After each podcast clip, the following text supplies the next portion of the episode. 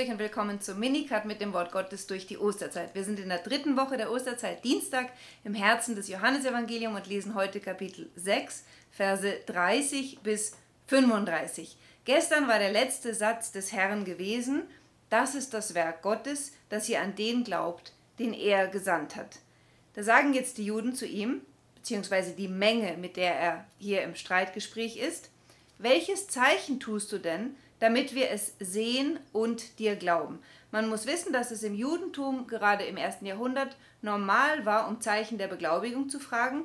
Das machen die Juden nicht aus irgendeinem Unglauben heraus, sondern weil Gott selbst in der Heiligen Schrift dem Mose gesagt hatte, du wirst folgende Zeichen vollbringen und dieses Zeichen soll ihnen dienen, um zu wissen, dass du von Gott gesandt bist. Also es ist eigentlich eine legitime Frage.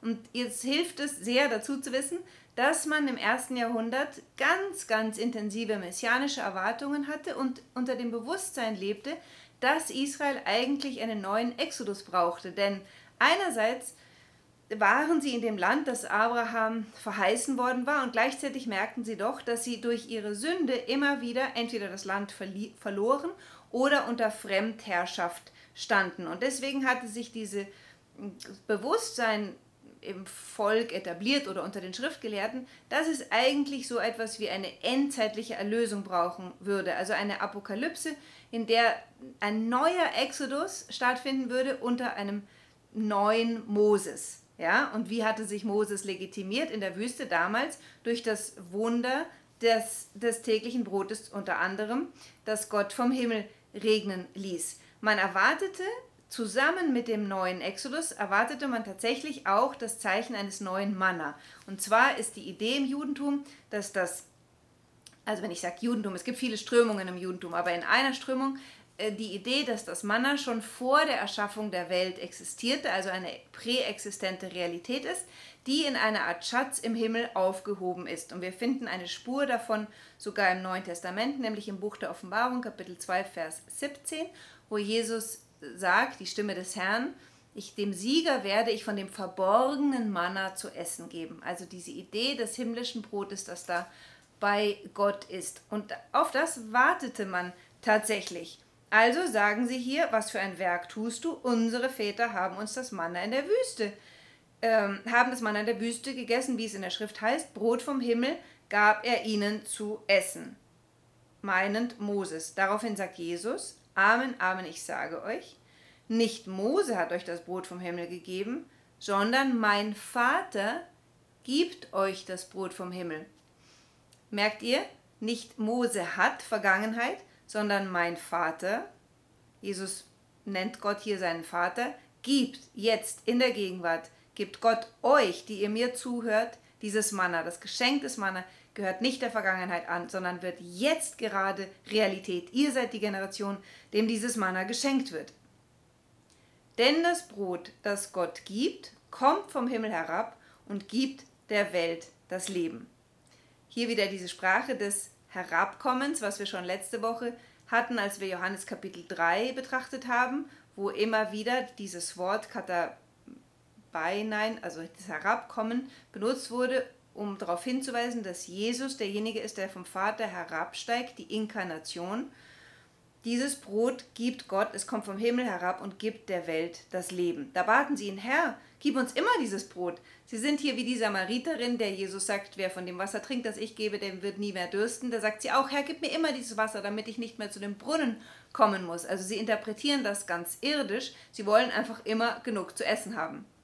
Jesus aber ist kein Befreiungstheologe. Jesus kommt nicht, um die innerweltlichen Probleme des Menschen zu lösen.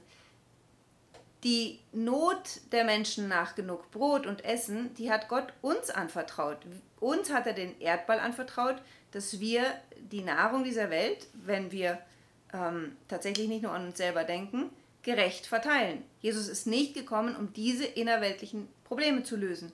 Vielmehr will Jesus eine viel, viel noch tiefere Not des Menschen, einer noch tieferen Not des Menschen Abhilfe verschaffen, uns nämlich vom ewigen Tod zu erretten, vom Hungertod der Seele in diesem Bild des Brotes gesprochen, uns das Leben in Fülle geben, das das ewige Leben ist.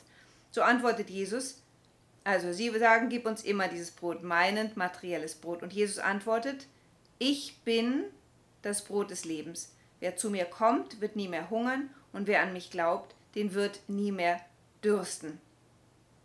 Hier ist wieder im Griechischen, was man im Deutschen nicht so deutlich merkt, aber wenn man einmal darauf aufmerksam wird, dann merkt man es trotzdem. Ego eimi.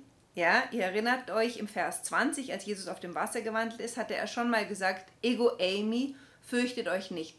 Da war es ganz deutlich der Bezug auf die Gottesvorstellung in der, also der, der Weise, wie Gott sich selbst offenbart in der Septuaginta, wenn er ganz besonders im Buch des Propheten Jesaja immer wieder sagt, ich bin, Anspielung auf den brennenden Dornbusch, ich bin der ich bin. Mit dem identifiziert sich Jesus in Vers 20. Jetzt benutzt er dieselbe Aussage und setzt aber noch ein Prädikat hinten dran, das Brot des Lebens. Was passiert im Kopf, wenn wir das hören? Natürlich ist Jesus, steht jetzt nicht ein Brot vor den Leuten. Ja? Sie sehen einen Menschen aus Fleisch und Blut. Für uns ist das in der Eucharistie anders. Wir sehen das Brot und wir müssen andersrum die Transferleistung machen, zu wissen, das Brot, das uns gereicht wird, ist Jesus Christus. Sie sehen Jesus vor sich und er sagt, ich bin das Brot des Lebens. Und das heißt, es muss eine Übertragung stattfinden, zu verstehen, in der Begegnung mit diesem Jesus wird mir alles geschenkt, was ich fundamental zum Leben brauche. Denn Brot ist ja das Allerwesentlichste, was der Mensch braucht. Und Jesus sagt, wer zu mir kommt, den wird nicht mehr hungern. Wer an mich glaubt, wird nicht mehr dürsten. Zu Jesus kommen wird gleichgesetzt mit Glauben. Und wer den, das, den Glaubensakt in Jesus tut, dessen Seele wird genährt. Indem Jesus verbindet, ich bin, Ego Amy, Gottes Identifikation, und das Brot des Lebens, wird ganz deutlich, der Geber und die Gabe sind eins. Der himmlische Vater hat den Sohn gesandt. Der Sohn ist das Brot nicht mehr nur für Israel, sondern wie er sagt, für den ganzen Kosmos, für alle Menschen. Geber und Gabe sind eins. In ihm ist Gott unter uns Menschen gegenwärtig geworden und will zur Nahrung für unsere Seele werden. Und wie das weitergeht, sehen wir morgen in der Fortsetzung von diesem Kapitel. Bis morgen.